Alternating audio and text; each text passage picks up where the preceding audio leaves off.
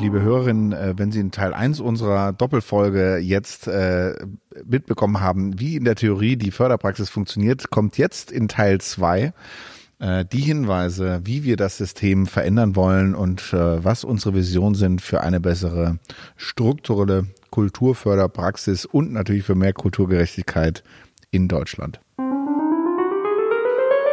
Oder nicht? Ähm, ja, okay, dann. Frau Töhle? Dann herzlich willkommen zu Teil 2 der Kulturfinanzierung Doppelfolge. versus Kulturgerechtigkeit. Ähm, dann kommen wir doch jetzt mal zu den positiven Beispielen. Es gibt zum Beispiel ein Programm. Achso, ich dachte, die Beispiele gibt es noch in Teil 1. Nee, also es gibt auch positive ähm, Konzepte, so, die schon umgesetzt wurden. Achso, wenn, wenn Teil 1 eher so der der Problemteil war. Der theoretische Teil, ja, der kommt jetzt Teil 2, der visionäre Teil. Genau. Oder? Ja. Also es gibt zum Beispiel ein, äh, oder es gab ein, ein Programm, das hieß Durchstarten vom Berliner Projektfonds Kulturelle Bildung. Und das ist also jetzt, um nochmal abschließend das Thema mit der Projektfinanzierung loszuwerden. Von ähm, Teil 1 noch. Von Teil 1, ihr erinnert euch an diesen Memo Dschungel. Die haben also genau das alles weggelassen. Man musste keinen Finanzierungsplan aufstellen. Ähm, es gab auch nicht dieses ganze Hinterher mit dem Verwendungsnachweis. Es, die haben aber auch kleinere Summen ausgeschüttet. Es gab 1000 Euro pro Beteiligten an dem Projekt, maximal 12.000 Euro. Ähm, Kunsteinkommen, Stichwort. Und ähm, das, das ganze Antragsverfahren, also es wurde natürlich schon ausgewählt, wurde aber mit Videos erklärt und mit ganz einfacher Sprache, also nicht dieses typische Amtsdeutsch. Und sie haben in dem ganzen Programm eben auch Coachings und Workshops angeboten, um dann die Projekte auch zu begleiten und ihnen praktisch auch schon mal beizubringen, wie dann in Zukunft das sein wird, wenn sie sich auf die großen Projektfördertöpfe bewerben. Finde ich gut. Meinst du, wir nennen ich überlege gerade, ob Kunsteinkommen unter Kultureinkommen besser ist. Aber okay, das war jetzt ein, ein gutes, ein, ein Positivbeispiel. Ja. Ich habe eigentlich noch mehr Probleme, muss ich gestehen. Ach so, dann packen wir die noch in Teil 1. Ja. Also, oder, oder, ja, ich, oder wir überlegen gleich. Äh, na, aber weil ja, also diese, diese Schwierigkeit ist ja, also jetzt haben wir gesagt, okay, es gibt diese staatliche, das haben wir jetzt mal abgehakt. Dann gibt's ja noch dieses, diese Möglichkeit eben über die Gemeinnützigkeit, ähm, das, das System Spenden. Ne? Also das, das ist ja auch ein, ähm, ein ganz wichtiger Teil, also auch im sozialen Bereich, aber auch in der Kultur finanziert man eben Dinge über Spenden. Und durch diesen Gemeinnützigkeitsstatus ist man ja überhaupt erst befähigt, diese Spendenbestätigungen auszugeben, so dass das für ein Unternehmen dann äh, steuermindernd wirkt und die dadurch auch motiviert werden, neben natürlich dem schönen Effekt. Aber auch da muss man aufpassen. Ein, eine Spende ist es natürlich nur, wenn eigentlich keine Gegenleistung erwartet wird. Nicht nur eigentlich, sondern auch uneigentlich. Genau. Also sobald da ein großes Logo als Gegenleistung pranken muss, nennt man das Ganze Sponsoring. Ich viele, und, die das verwechseln bis heute.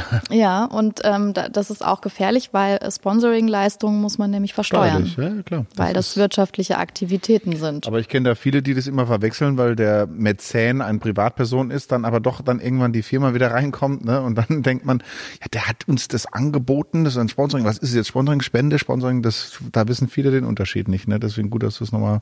Ja, also. Also sag mal, so, also Sponsoring, so keine Gegenleistung, Spende, Gegenleistung. Zum Beispiel Abdruck im Programmheft oder Logo-Placement, Namensgebung, irgendwas. Genau, ne? also besonders deutlich wird, sobald äh, zum Beispiel äh, keine Ahnung, jetzt erfinden wir eine Firma, äh, die Firma Gelbe Blume präsentiert Kultur auf dem Land. Ja, also sobald präsentiert davor steht, ist es auf jeden Fall Sponsoring. Aber wenn, auch wenn die dann ihr Logo da groß überall. Genau, es kommt dann auch auf die Größe drauf an. Es gibt schon so Grenzbereiche. So dieses Wir danken. Also wenn man jetzt zum Beispiel so ein riesen Logo-Friedhof nennt man das übrigens hat. Ja. Also oft am Ende von so Programmheften im Theater sieht man das, wo dann so 25 Logos sind.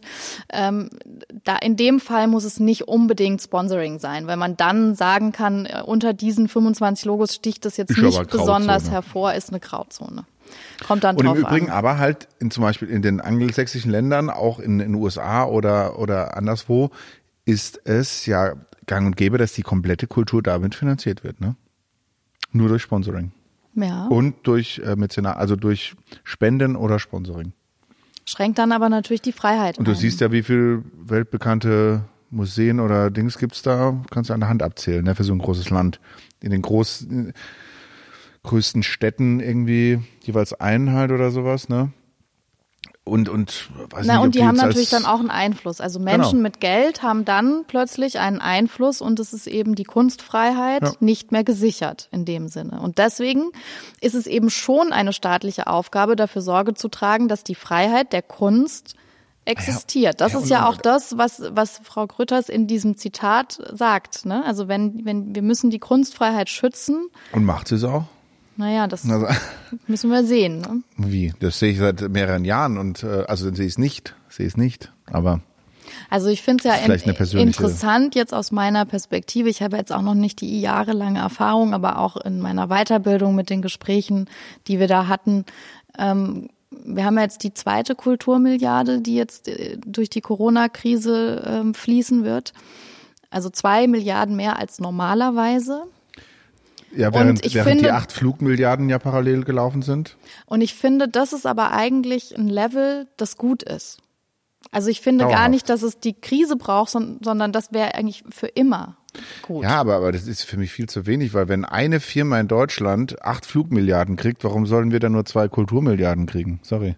Verstehe ich nicht. Aber zum, aber verstehst du, zum ersten Mal habe ich das Gefühl, es gibt es gibt eine Auswahl an, an Programmen, für die man Ah, sich ja. bewerben kann. Man hat so, so eine Perspektive. Ja, das, das ist irgendwie ich, so absurd, weil man, man gar nicht das zeigen kann, was man erarbeitet auf der einen Seite, aber auf der anderen Seite gibt es plötzlich irgendwie so ein Angebot an Geldern. Aber für mich in der Äh, Wertschätzung Und immer alle noch. haben ja schon total Angst, dass es äh, Sag's nicht zu laut. 23, 24 gibt's gar Sag, nichts ja, mehr sag's nicht zu laut, aber in der Wertschätzung ist es ein, ein Anfang. Aber für die Kultur meiner Meinung nach, für die Arbeitsplätze und, und wie gesagt, Nee, ich sag's ja eigentlich, weil man jetzt das Gefühl hat, man tut irgendwie mehr als, also man, man versucht jetzt zu retten und Ja, ich sage nein, man, man, jetzt tut man eigentlich endlich das, was mindestens notwendig ja, wäre. aber die anderen haben ja nichts dafür getan, sondern die haben ja, also wir machen jetzt alle mehr, weil wir alle uns auf Programme bewerben und so weiter. Aber wie gesagt, die acht Flugmilliarden, die machen ja nicht mehr, die machen ja weniger als vorher. Und die haben es ja auch geschafft. Also Lobbyismus, weil ich es vorhin mal angesprochen hatte zum Thema auch Förderung, wenn der Staat verantwortlich, das ist natürlich der negative Aspekt der dessen, wenn der Staat für alles verantwortlich ist. Ne? Also das, das ist die, die Kehrseite der Medaille eigentlich, dass, dass ähm, wenn, wenn der Staat so intensiv sein, dann ist es auch immer davon abhängig, wie viel Bock der Staat gerade auf Kultur hat oder wie wichtig er das empfindet oder die potenzielle Regierung und so weiter. Ne? Und das wird jetzt nicht über den Bürger direkt finanziert oder über irgendeinen Mäzen oder ein Sponsor, der halt sagt, ja, der hat einen Zehn-Jahres-Vertrag. Wenn jetzt halt mal eine politische Lage oder sowas anders ist, dann könnte das durchaus auch wirklich zu Problemen kommen, ja. Was ich mich aber immer frage, was ist denn die Lösung? Ne? Also ich meine, wenn man jetzt auch hört, äh, Sponsoring, also die Privatwirtschaft auch viel über Stiftungen, finanzieren nur 10 Prozent, wie auch immer jetzt diese Zahl zustande Der gekommen Theater- sein mag, äh, der, der Kulturausgaben oder der, was dann als Hochkultur vielleicht bezeichnet wird, oder ich weiß es nicht genau, wie sie auf die 10 Prozent kommen, aber das, Das, das habe ich halt in einem. Vortrag, hat, haben die das selber gesagt Das von du sich. noch nach. Ähm, ich kann das noch mal versuchen rauszufinden, aber so genau hat sie es nicht ähm, erklärt in dem Vortrag, den ich gehört habe. Ähm, aber das heißt, also Sponsoring ist auf jeden Fall auch ein spannendes Tool. Also ich habe das jetzt für mich auch neu entdeckt, weil ich dachte immer, das wäre sowas, ja, dann macht man Werbung für jemanden. Das finde ich, also bei Werbung ist eigentlich was Unangenehmes, empfinde ich so. Aber was ich jetzt so ein bisschen neu gelernt habe und ich finde, das ist auch eine Chance, ähm, dass das ja eigentlich eher eine Kooperation ist. Also man, man sucht sich gezielt Sponsoring-Partner aus, die man gut findet und die zu einem passen. Und man ist da jetzt nicht der Bittsteller, sondern eigentlich ist das ein, auf Augenhöhe ein Austausch von eben Fähigkeiten, die man hat, weil der Sponsoring-Partner, der profitiert ja auch enorm, deswegen tut er das ja auch, von dem, was die Kultur eben leistet, nämlich in seinem Image oder für seine Mitarbeiter. Also es gibt ja da ganz unterschiedliche Gegenleistungen. Also ne, ist ja nicht immer nur das Logo, sondern auch zum Beispiel, dass Mitarbeiter mit eingebunden werden in Projekte und neue Erfahrungen sammeln können oder eben andere Erlebnisse bekommen dadurch. Es gibt ja ganz unterschiedliche Modelle. Wer wäre denn dein absoluter Lieblings-Sponsoring-Partner? Also wenn du das aussuchen, egal welches Projekt du im Kopf hast, wen würdest du am liebsten haben, der dein Projekt sponsert? Gibt es da irgendjemand? Oder? Nee, ich würde das nicht so beantworten, weil ich glaube, ähm, das kommt total stark immer auf jedes Projekt drauf an. Also wenn ich jetzt, ähm, es muss einfach passen zu, zu, zu den Inhalten auch, die ich mit meinem Projekt vermitteln will und aber auch zu dem, was ich benötige dann, dafür. Also willst wenn du dann Bezug wirklich inhaltlich herstellen? Das habe ich jetzt auch noch selten gehört, dass, dass dann Leute sagen, ja, ich will das zum Beispiel das zu meinem naja, doch. Inhalt also meines Projektes Wir machen jetzt so. ein Projekt zum Thema Nachhaltigkeit. Mhm. Dann ähm, finde ich natürlich Sponsoring-Partner spannend, die sich auch für Nachhaltigkeit einsetzen oder die zum Beispiel Produkte entwickeln oder Dienstleistungen okay. anbieten, die besonders nachhaltig sind. Und Wie die ich, Firma Piep und die Firma Piep. Und, und ah. ja, und man aber gegenseitig auch äh, profitiert oder auch vielleicht sich über das Thema inhaltlich sogar austauschen kann und was voneinander lernt, auch langfristig. Und es nicht nur dieser Geld gegen Logo-Austausch ja, ja. ist. Okay, verstehe. Ne, also das ist jetzt halt nicht immer möglich, aber das finde ich eigentlich eine ganz spannende ähm, Qualität vom Sponsoring und da ist halt jetzt wieder so ein Problem, wenn, wenn man halt ähm, oder was heißt ein Problem? Das kommt dann natürlich am Ende darauf an, wie viel Sponsoring-Leistung man bekommt. Wenn das immens hohe Summen regelmäßig sind, dann macht es ja auch nichts dafür, Steuern zu bezahlen.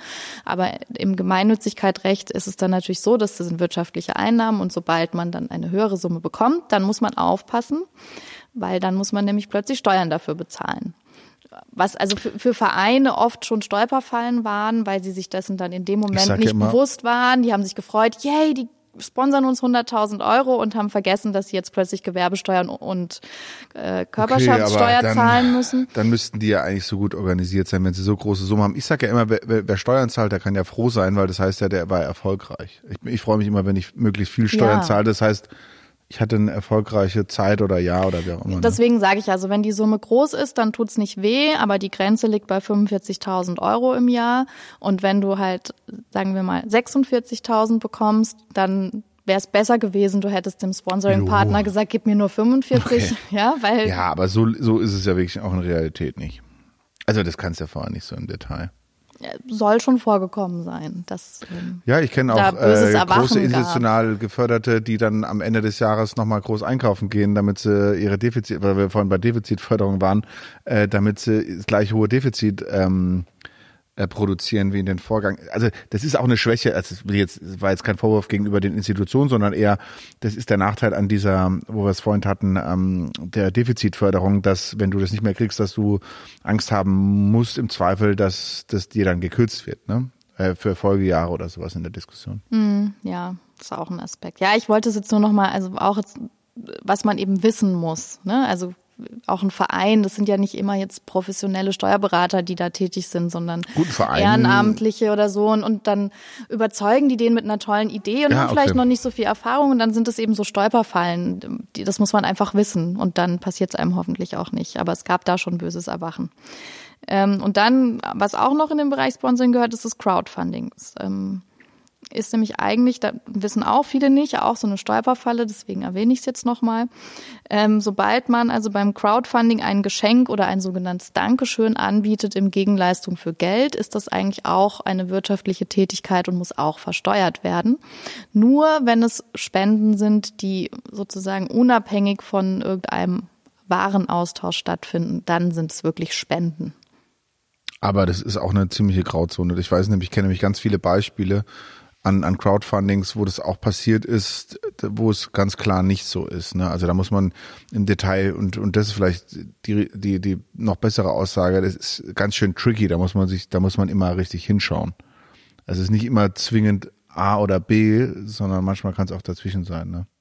Ja, also genau. Aber du kannst auch ein Crowdfunding so machen und pauschal äh, gibt es dafür zwar Dinge, die die anderen bekommen, aber das nicht direkt damit verbinden ist, weil sonst, es geht ja darum, zu vermeiden, dass jemand ein T-Shirt kauft und tanzt als Crowdfunding und es sind 25,95 Euro und es ist dann nicht zu versteuern, sondern aber wenn, wenn, wenn der wenn es, also da gibt es bestimmte Regelungen, wie das funktioniert. Ja, also wenn der, wenn halt der anders. Geldwert und der Sachwert, also das in Relation genau. steht, dann kann man von einem wirtschaftlichen Vorgang ausgehen. Genau. Wenn das eben nichts, also wenn der Geldbetrag viel höher ist als der genau, Sachwert, dann kann man sagen, Euro nein. und kriegst dafür ein T-Shirt, genau. dann ist halt, das ist kein T-Shirt-Verkauf, ne? Oder oder ähm, oder ähnlich oder wenn es um imaginäre Werte geht, ne, dass ein ein T-Shirt ein Wert von von 100 Euro ist und dass es um die Geste geht, dann dann ist es eben halt nicht so. Genau, aber das muss dann schon sehr deutlich Genau. sein. Da muss man aufpassen. Einfach Ja, auch nur, richtig. auch da haben Menschen dann eben sich schon gefreut und haben dann festgestellt, oh, äh, Schon Champagner gekauft. so jetzt reicht das Geld gar nicht. Also das muss man dann einfach mit einkalkulieren halt, wenn man eine Crowdfunding-Kampagne startet und man weiß, dass, keine Ahnung, der Film zum Beispiel, da wird es ja oft auch verwendet, die Tools, kostet so und so viel und dass man dann eben und dann also gibst du als Film, Dankeschön, Film? keine Ahnung, für 20 Euro kriegst du dann die DVD von dem Ach so. Film, den die Leute dann finanzieren mit ihrer Ja gut, ist Spende. genau. Ne? Und dann ist es aber halt eigentlich eine wirtschaftliche Tätigkeit, da musst du das halt einfach obendrauf rechnen. Dann muss deine Kampagne halt einen höheren Betrag haben, damit du dann am Ende auch wirklich den Film machen kannst. Und Apropos Film und Crowdfunding, ich glaube, das erste erfolgreiche Crowdfunding, wo ich auch mitgemacht habe, war ja Stromberg der Film. Kennst du es noch? Ja, also den Film kenne ich, wusste nicht, dass das via Crowdfunding Ja, und ich glaube sogar das erste. Ich glaube, die wurde. haben eine Million äh, gecrowdfundet damals. Ähm, wundert mich eigentlich, dass sie das machen mussten, weil ich dachte, das wäre schon erfolgreich gewesen. Ich bin da nicht so drin im Filmbusiness, aber soweit ich weiß, war es eine der größten und ersten erfolgreichen ähm, Crowdfunding-Aktionen. Ja, also ich habe mich auch tatsächlich nicht so richtig damit beschäftigt bisher und ähm, bin jetzt aber total begeistert, weil ich finde, das ist eigentlich auch so ein bisschen so eine so eine demokratische Art und Weise, wie Dinge finanziert werden können. Ähm, Absolut, aber was ich mich kenne sehr kenn, begeistert. Also wenn wir jetzt von Gerechtigkeit reden, Ja. in dem Sinne, äh, es gibt auch schon, finde ich auch spannend, so Ansätze, ähm, Crowdfunding mit staatlicher oder mit Stiftungsgeldern zu kombinieren, die dann gesagt haben, ja, ihr macht so eine Crowdfunding-Kampagne und für jeden Euro geben wir einen Euro drauf. Ich kenne aber gute und negative Beispiele, ne, wo es voll funktioniert hat und voll nicht, weil weil es irgendwie gerade, weil es ja so ein bisschen auch davon äh, abhängt, ob das jetzt irgendwie ein sexy Marketing-Thema ist, wo es halt einfacher ist oder halt irgendwie was komplexeres. So wie die Frage der direkten Demokratie oder der der parlamentarischen. Ich meine, da wäre sowas wie in, in der Schweiz mit diesem äh, Burka-Verbot jetzt nicht passiert. Ne, da sagen wir alle mal ja, boah geil direkte Demokratie finden wir alle irgendwie cool oder zumindest in meinem Umkreis oder ich, aber das, das würde halt hier wahrscheinlich nicht so sehr passieren. Ähm, und, und, und das ist so ein Bild, du, das heißt, wenn du alle Finanzierung nur auf so ein eigentlich demokratisches System des Crowdfunding ausrechnen würdest, dann würden ja auch eher die, die, die sexy Marketing-Themen irgendwie gewinnen und, und halt die vielleicht auf den zweiten Blick interessanten Themen, ne? Aber wenn wir es jetzt Naja, äh, aber- vielleicht eher aber- schwierig haben. Also ja, also ich finde, wir, haben jetzt immer noch kein wirklich funktionierendes Modell, abgesehen von dem Grundeinkommen. Tausende. Aber ähm, auch bei der Projektförderung ist es ja so, da hast du dann eine Jury sitzen.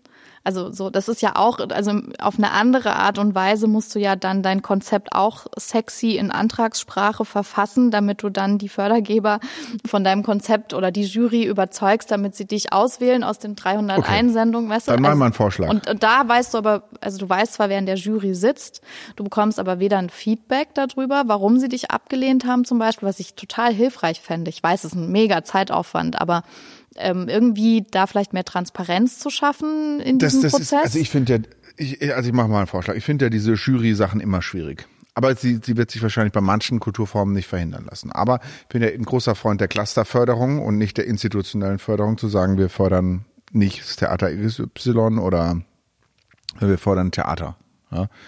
Das heißt, grundsätzlich müsste sich meiner Meinung nach für jedes Genre was rausfinden lassen, also Theater, Film und so weiter. Also wir äh, fördern jetzt nicht das Kino, Schlosskino in, oder keine Ahnung irgendwas, sondern wir fördern zum Beispiel Kino, ja, oder ähm, wir fördern nicht irgendeinen Club, sondern wir fördern äh, Live-Musik oder Clubkultur und wir fördern wie auch immer. In den so, also das erstmal als ganz ganz Grundlage für ein Förderkonzept. Und dann schaust du dir jeden Bereich an und überlegst dir, ähm, welche Grundzüge gibt's in diesen jeweiligen Bereichen, die es ermöglichen, einen objektiven Schlüssel zu ermitteln, nach denen eine grundsätzliche Förderung erfolgt. In der Grundlage, ohne jetzt dann in die Spitzen zu gehen oder Spezialförderung zu machen, die kommt dann immer on top in, meinem, in meinen Beispielen. Und du überlegst dir jetzt, ähm, was ist das verbindende Element und äh, was willst du eigentlich fördern? Ja, was willst du eigentlich fördern? Also willst du, du willst ja nicht, ein Beispiel Club, du willst ja jetzt nicht einen Club fördern, die Halle 02, weil du besonders, nein, also es geht ja nur darum, du willst ja Clubkultur fördern oder du willst Live-Musik fördern oder du willst Kultur mit jungen Leuten fördern oder irgendwas. Ne? Das kannst du ja in, im Grundzügen festlegen und dafür du ja Parameter finden, die das ermöglichen, die die Grundlage nach Kriterien festlegen, die nicht von deinen Kontakten abhängig sind, nach Lobbyismus oder ähnlichen Dingern, sondern die dann eher freier sind. Und dann machst du dir meiner Meinung nach ähm, Töpfe frei, die du dafür zur Verfügung stellst und dafür kann man, dann kann man darauf sozusagen beantragen. Es muss es ja eine gewisse Verlässlichkeit geben. Das heißt, da gibt es dann bestimmte Rankings. Zum Beispiel, du kriegst immer, jeder, der da mitspielt, der dein grundsätzliches Angebot macht, kriegt Betrag, Grundsockelbetrag und so weiter. Da kannst du nach oben und nach unten absetzen. Aber ähm, es, weil du brauchst ja eine Planungssicherheit. Es soll ja nicht so sein, dass jeder das beliebig XY rausmacht. Und das würde meiner Meinung nach für alle Genres, für alle ähm, verschiedenen äh, Kulturrichtungen äh, müsste man da einen, einen Mittel erarbeiten und könnte das dann in Zukunft umstellen. Ja, das heißt, selbst die institutionell geförderten, die würden jetzt nicht mehr institutionell gefördert werden, die würden gefördert werden für die Arbeit, die sie tun, im gleichen Maß im Zweifel, aber nicht nur, weil sie das Theater XY sind, sondern weil sie Theater machen. Ja. Und ähm, aber die ja. Also das ist so also ganz, ich, ganz grob ich finde das, was jetzt ich mir erstmal vorstelle für eine, für eine auch Förderung. irgendwie kompliziert und mir ist jetzt noch nicht so ganz klar, in welchen Kriterien und wie du das jetzt entscheiden willst. Es klingt für mich jetzt erstmal genau so wie das, was jetzt die Fonds im Prinzip machen. Also du hast die Bundesfonds für Nee, darstellende Künste und die entscheiden dann, also machen Nee, nee, diese ich mach. Förderprogramme und sagen, das fördern wir. Ich mache ein Beispiel für Clubs. ja. ähm, Clubs zum Beispiel sagst du, Clubs sollen Live-Musik machen zum Beispiel. Ne? Es sollen keine Diskotheken sein, sondern äh, sollen Live-Musik machen. Und ähm, was ist das verbindende Element? Live-Musik, dann überlegst du, okay, alle, es gibt ein sta halbstaatliches Organ, das heißt GEMA, die ähm, haben die Lizenzen von Live-Musik zum Beispiel. Ne? Du sagst, wer zahlt eigentlich wie viel GEMA? Und das ist ja jetzt kein qualitatives Merkmal, weil du es vorhin gesagt hast, weil dann müsste ja eine Jury entscheiden zum Beispiel. Ne? Das will ich aber auch eigentlich ausblenden, weil du willst ja eigentlich Live-Musik fördern. Und es soll sich ja dann selbstständig rausbilden, ähm, wer jetzt zum Beispiel eine höhere Qualität macht, soll dann vielleicht irgendwie unterschiedlich profitieren, aber du willst ja die Grundabsicherung haben. Das heißt, du überlegst, wer zahlt wie viel GEMA und nach diesen Prozentzahlen, das heißt, wer mehr GEMA verursacht, also mehr zum Beispiel produziert, der zahlt ja auch mehr Kosten und der kommt in den Topf. Jetzt haben wir einen Topf, der heißt eine Million Euro, zahlen wir für alle die Leute, die in äh, Clubkultur machen. Aber, aber halt, Moment, das Ja. heißt also, wenn ich mehr GEMA-Abgaben zahle, dann heißt es doch auch, ich bin erfolgreicher, weil sozusagen mehr Künstler bei mir auftreten? Oder heißt es nur, Mm. ich bin größer? Nee, du hast, äh, wenn, das heißt nicht, dass du erfolgreicher bist, sondern du machst mehr Veranstaltungen, weil die ja sozusagen meistens nach der, nach der Größe und so weiter. Aber heißt es im Umkehrschluss nicht auch, dass du erfolgreicher bist, weil du mehr Veranstaltungen machen kannst? Nee, es kann auch heißen, dass du unerfolgreich bist, wenn du es wirtschaftlich misst.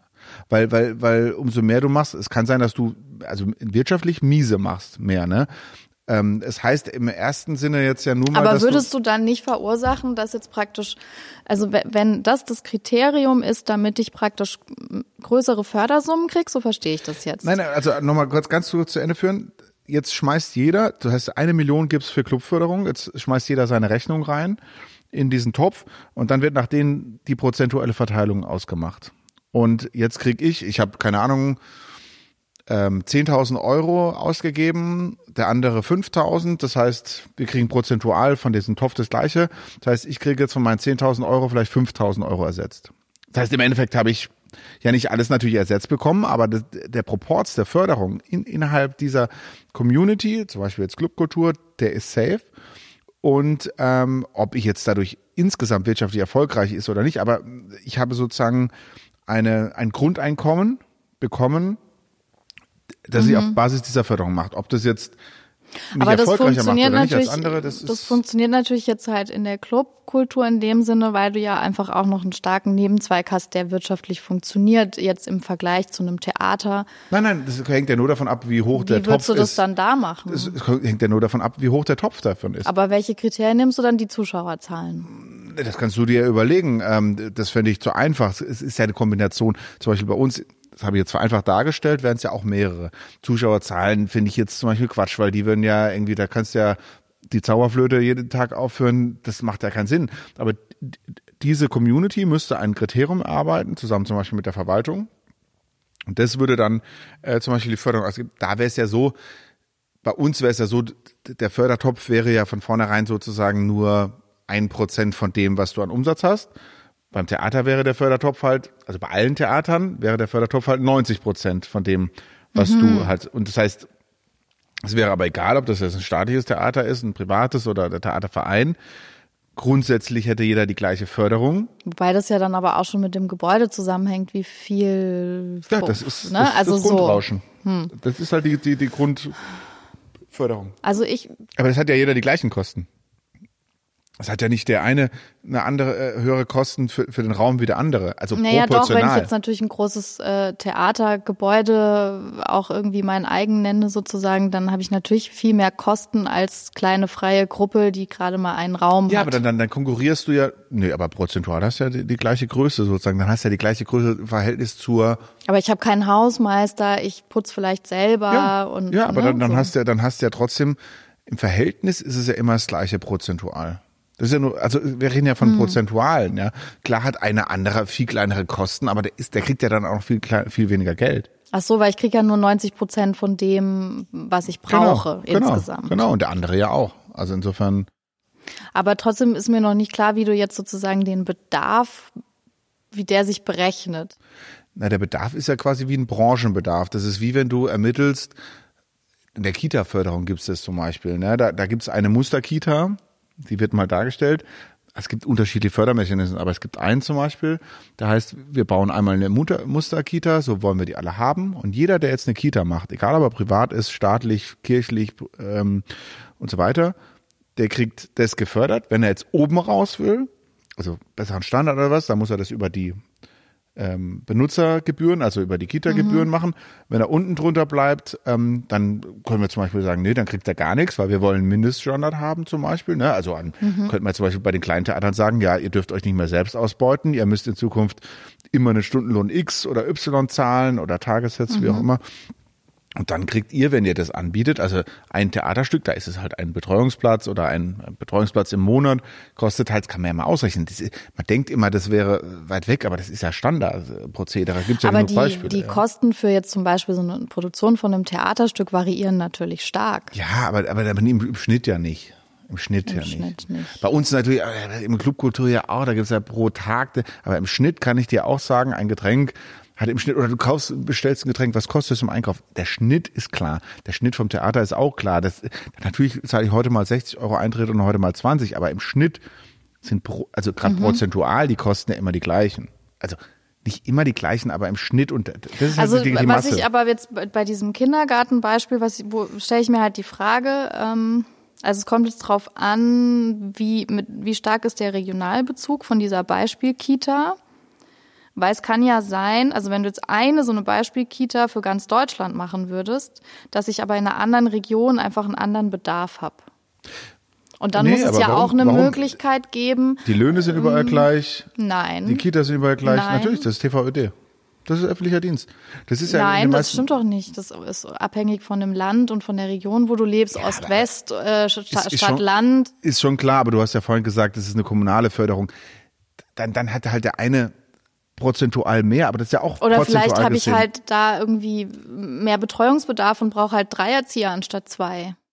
Gut, das wäre ähm, on top, was du halt anbietest. Wenn du zum Beispiel Nein, sagst, du hast einen Inklusionskindergarten. weil ich halt irgendwo bin, wo ich einfach mehr Aufsicht benötige ja, und so. Also klar, dann gibt's halt, so. dann gibt's halt Lokalpunkte und so weiter. Das gibt's da auch, ne? Die sagen dann halt, okay, ähm, Waldkindergarten, ne? Der kriegt dann einen Aufschlag X, hat man halt erarbeitet und so weiter. Oder Innenstadtkino hat halt den Aufschlag X für teure Miete. Weil es halt in der Innenstadt liegt, ja. ne, oder sowas. Ne? Aber das ist ja auch nichts, was es nicht gibt. Sozusagen. Naja, aber man muss es schon dann differenzierter ausarbeiten. Als, also ich glaube jetzt nur so ein ganz einfaches Prozentmodell wird dem dann ja nicht darum, gerecht. Es braucht schon mehrere nee, es geht ja nur darum, dass nicht der Lokalpolitiker XY oder die Jury Z entscheidet, ob du oder der andere was kriegt, mhm. sondern dass die Kriterien klar sind und nach denen kann jeder sich bewerben. Also nicht bewerben, sondern der ist automatisch, sobald er das anbietet, also wenn ich einen Kita anbiete, nach den Kriterien, die vorgegeben sind, das heißt, keine Ahnung, ich muss jeden Tag vier Stunden öffnen oder fünf Stunden, kriege ich Sockelbetrag X. Mhm. Wenn ich jetzt noch die Betreuung mit den ausgebildeten Fachkräften ausbilde, dann kriege ich noch zwei Euro extra. Wenn ich die, noch die das Betreuung ist so ein bisschen eigentlich, also das funktioniert zwar nicht, aber das ist so ein bisschen wie eigentlich so eine so ein Mietspiegel berechnet wird. Ne? Also da sagt man ja irgendwie genau. so eine Zwei-Zimmer-Wohnung und wenn die äh, eine genau. Einbauküche hat, wenn die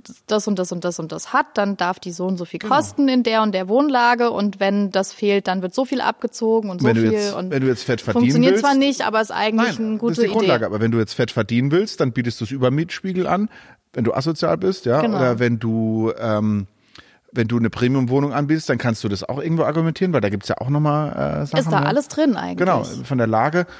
Deswegen sage ich ja, Hält die, die Kultur halt, gut, es ist nochmal was anderes, die Kultur halt mehr vergleichen ähm, mit Bildung und Wissenschaft oder ähnlichen Sachen als mit halt Wirtschaft oder sowas. Ne? Ja, Weil da hast du die Mechanismen sind halt besser. Weil ich, ich bin mal Aber die gespannt auf die Entwicklung Zahl. geht ja so ein bisschen Richtung die Kreativwirtschaft und, und also vielleicht komme ich auch deshalb daher, weil wir halt jetzt uns Ja, ja. viel in letzter Zeit immer so mit der Kreativwirtschaft beschäftigen und das ja auch äh, sehr nah beieinander ist. Und da gibt's natürlich auch große Synergieeffekte zwischen Kunst und Kreativwirtschaft, obwohl es eigentlich zwei unterschiedliche Dinge sind, die auch für unterschiedliche, ja, unterschiedliche Anliegen haben. Weil die einen, die, die sind ja mehr für die Gesellschaft da und die anderen, die, sind- die, das ist halt eine wirtschaftliche Tätigkeit, die ein Produkt oder eine Dienstleistung vermarkten. Das ist eigentlich was ganz anderes. Klar, aber in meinen Modellen reden wir ja mehr von den Institutionen, die dann die Förderung kriegen und die wiederum verteilen, als von den Solo-Selbstständigen, die dann wiederum in der Kreativwirtschaftsbranche sind. Also wir reden da meiner Meinung nach vom Kultureinkommen, Aber es ist halt den schwer zu trennen. Nein, die Weil, weil kriegen, viele machen ja beides und das ist ja, ja, ist auch egal. Also du bist jetzt eine selbstständige Künstlerin. Du kriegst jetzt das Kultureinkommen. Da gibt's ja eine Summe X, die kriegst du monatlich, dafür, dass du Kulturschaffende bist. Mhm.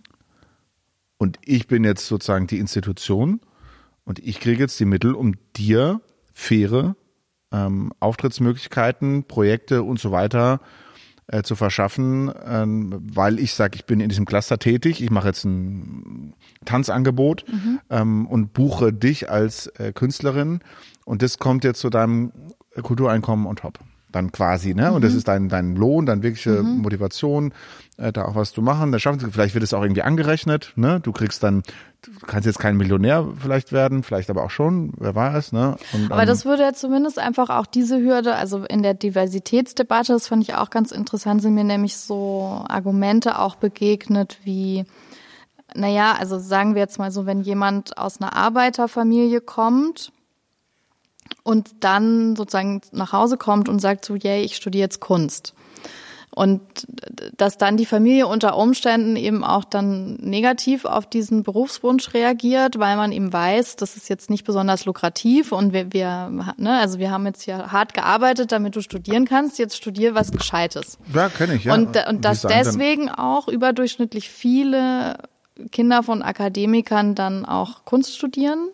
Also gibt's so Statistiken. Man kann mit Ja, jeder ja. Statistik alles Mögliche belegen, aber anscheinend ist das so.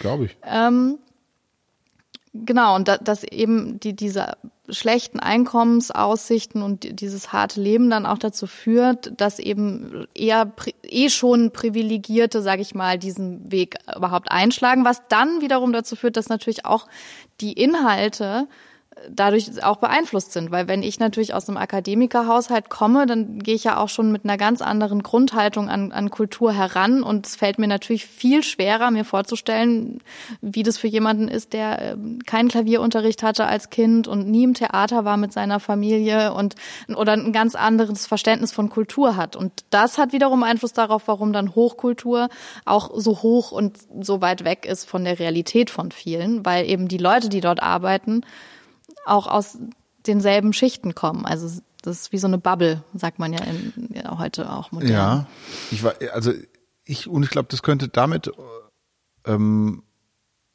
wesentlich besser werden. Ich weiß nur noch nicht, wie man die Eingruppierung äh, macht, wer dieses Kultureinkommen bekommt.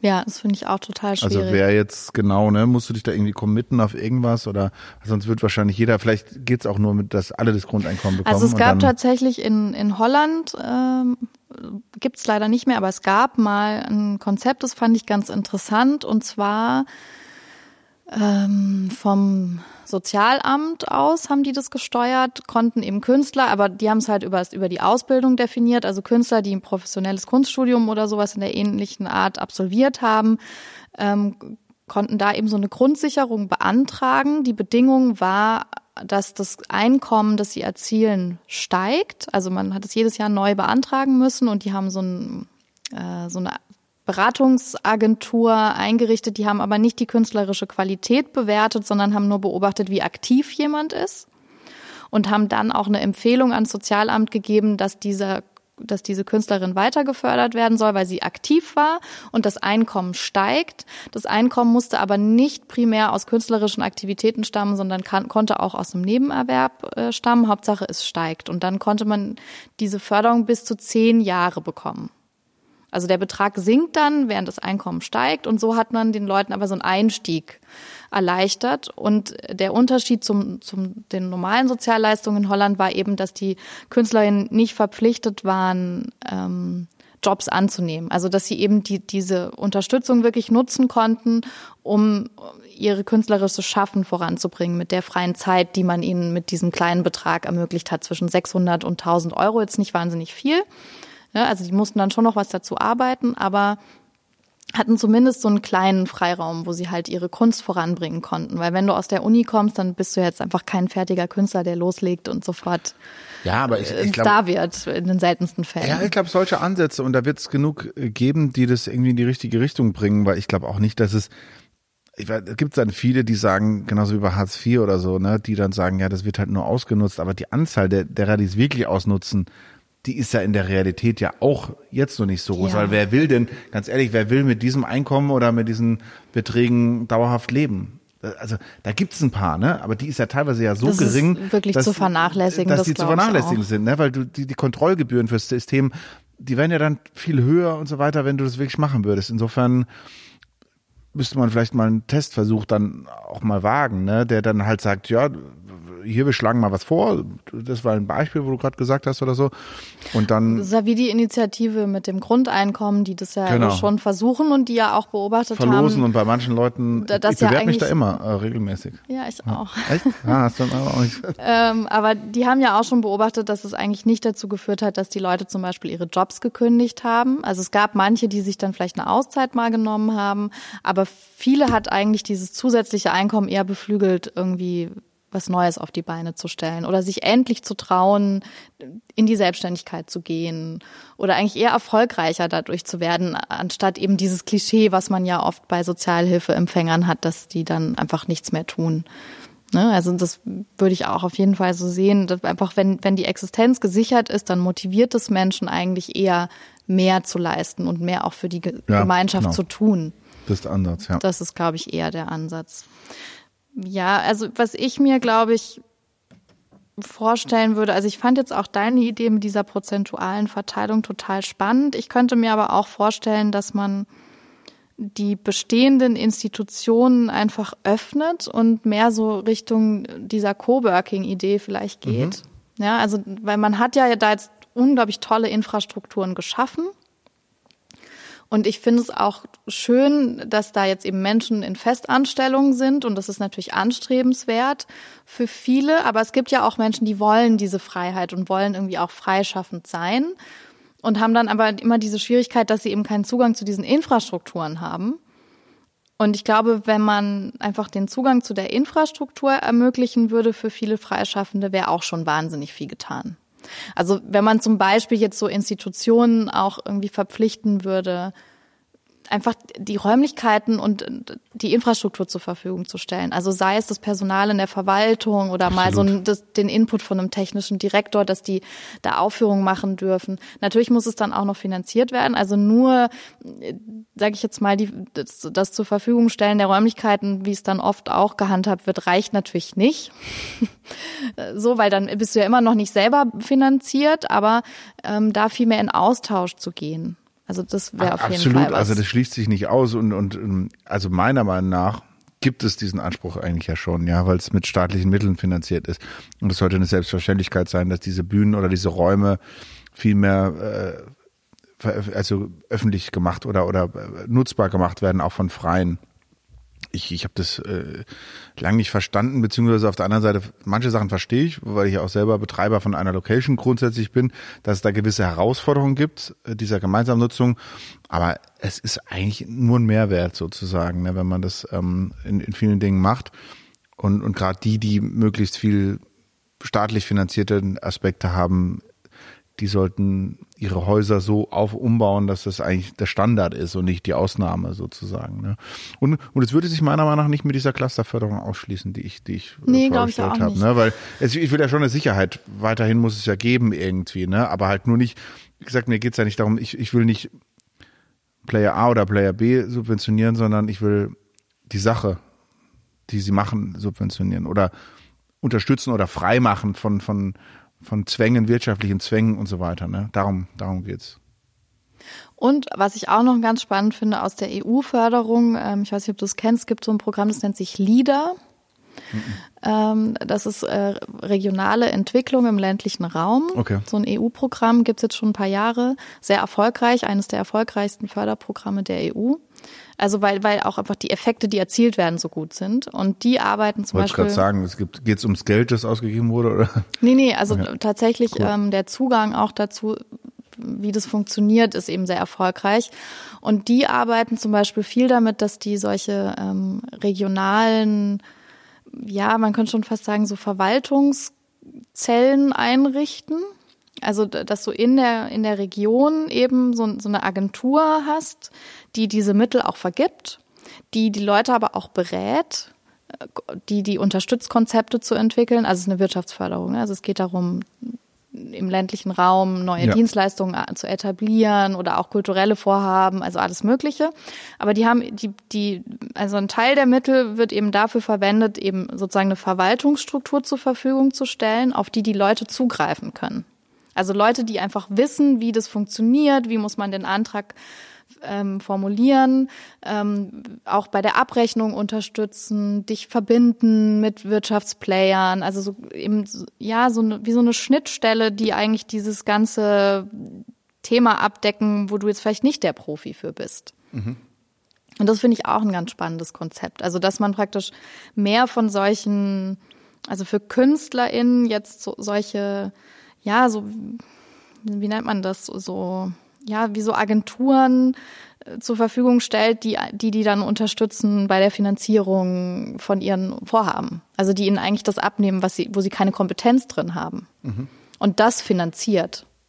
Gut, wobei das wäre ja was, was ich abschaffen wollte, ne? Aber die, die Sachen, die unnötig sind. Irgendwann. Aber Nein, vielleicht, muss man reduzieren. Man ich verstehe, ja aber ländlicher noch, Raum, ne? also ja, du ländlicher Raum ist immer auch was anderes als äh, so in urbanen Gebieten, weil äh, da gibt's viel größere Herausforderungen zum Teil noch im Moment glaube, es wird sich wieder anders verhalten, irgendwann ein paar Jahren, da, da werden die vorne sein, aber. Ja, aber ich meine, also was, was wäre ja auch was, was man relativ einfach jetzt direkt schon umsetzen könnte. Also ja. man, ne, ich das ist auch ein bisschen was, was eigentlich die Aufgabe der Kulturämter ist. Also vielleicht könnte man es auch über die lösen, dass man die vielleicht personell in dem Sinne aufstockt, dass man, dass die mehr Mitarbeiter zur Verfügung haben, dass die noch mehr, das tun die auch übrigens. Ich empfehle auch immer gerne mal nutzt das als äh, Unterstützung. Die sind natürlich sehr informiert, auch was es gerade aktuelle Programme gibt und geben einem auch gerne Tipps.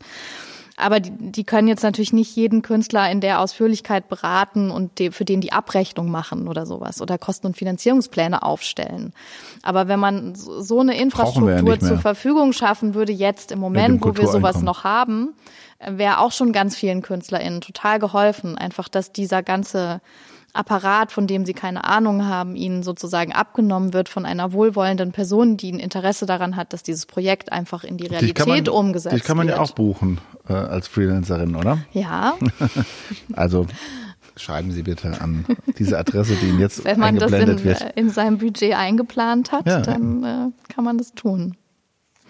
Also und zum Abschluss vielleicht ähm, jetzt unserer Doppelfolge hatte ich mir noch solange wir noch in diesem System sind, in dem wir uns gerade befinden und es noch Projektförderungen gibt. Revolution now! Und wir alle Anträge noch schreiben müssen und auch im Hier und Jetzt noch überleben. Ähm, ein, ein paar kleine äh, kostenfreie Tipps von mir. Oh.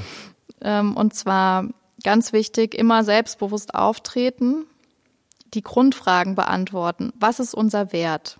Wofür stehen wir und wie profitiert die Gesellschaft? Das sind die drei Grundsätze, die man in jedem Antrag beantworten muss. Honorare nicht zu niedrig kalkulieren, ganz wichtig. Und dann auch immer in Kontakt treten mit allen Geldgebern. Sind es staatliche Stellen oder Sponsoren oder Leute, die gerne spenden wollen? Redet mit den Menschen, bereitet euch auf die, die Gespräche vor, aber stellt Fragen, so viele ihr wollt, um zu verstehen, wie der Prozess funktioniert und stellt keine Ein Anträge, weil das macht sehr viel Arbeit, ohne vorher abzuklären, ob ihr überhaupt förderberechtigt seid. Weil ansonsten ist es so hoch, die Frustration, wenn man dann eine Absage bekommt, man hat irgendwie irgendwie drei Wochen lang an diesem Konzept gearbeitet und Excel-Tabellen gefüllt und man hätte mit einem einfachen Anruf feststellen können, dass man eigentlich überhaupt keine Chance hatte. Deswegen immer in die Vorbereitungszeit auch diese Gespräche mit einplanen und überprüft, ob ihr überhaupt berechtigt seid, diesen Antrag zu stellen, bevor ihr euch umsonst so viel Arbeit macht. Alright, also zu diesen kostenlosen Tipps kann ich wirklich nichts mehr hinzufügen, aber vielen Dank. Das ist wirklich, glaube ich, mega für viele. Ähm, vielleicht zuletzt von mir nur noch ähm, die Aufforderung, mal uns auch Feedback zu geben, nochmal. Ähm, wie fandet ihr unsere Vorschläge oder Ideen über Kulturförderung, über vielleicht eine neue Ausstattung der Kulturförderung? Ich habe es ja schon mal gesagt, wir haben ja so ein Call for Papers gemacht für das Thema Kulturgerechtigkeit im 21. Jahrhundert. Wer da noch was ähm, beitragen will, darf das immer noch gerne tun. Gibt es auf meiner Website auch äh, den Call for Papers nochmal, aber uns beide interessiert natürlich immer, äh, wie ihr zu unseren Thesen oder Vorschlägen standet, die wir jetzt auch gerade diskutiert haben. Gibt uns da gerne Feedback, äh, dass wir wissen, ähm, wie es ankommt und vielleicht können wir das dann auch nächstes Mal nochmal äh, bisschen diskutieren, was da vielleicht als Rückmeldung kam, weil wir jetzt, glaube ich, auch schon eine, nicht nur ein paar Probleme oder ein paar Themen aufgemacht haben, sondern durchaus vielleicht ein paar Ideen mal gesponnen haben, wie sich es verändern könnte oder was man in Zukunft ähm, ändern könnte, damit es vielleicht für viele, die noch nicht damit ähm, gut klarkommen oder so Teil des, sagen wir mal, Kultursystems sind, vielleicht ähm, neu, neue, neue Ideen sein werden. Konntet ihr uns überhaupt folgen? Wäre jetzt auch mal so eine ganz ja. grundsätzliche Frage. Teil 1 oder Teil 2? ja. ja, genau. Wenn nicht, dann hört es euch nochmal von vorne an oder schreibt uns, dann können wir das nochmal klarstellen. Ja, ähm, ich freue mich dann auf die nächste Folge und hoffe, ihr habt eine gute Zeit. Bis bald. Ciao.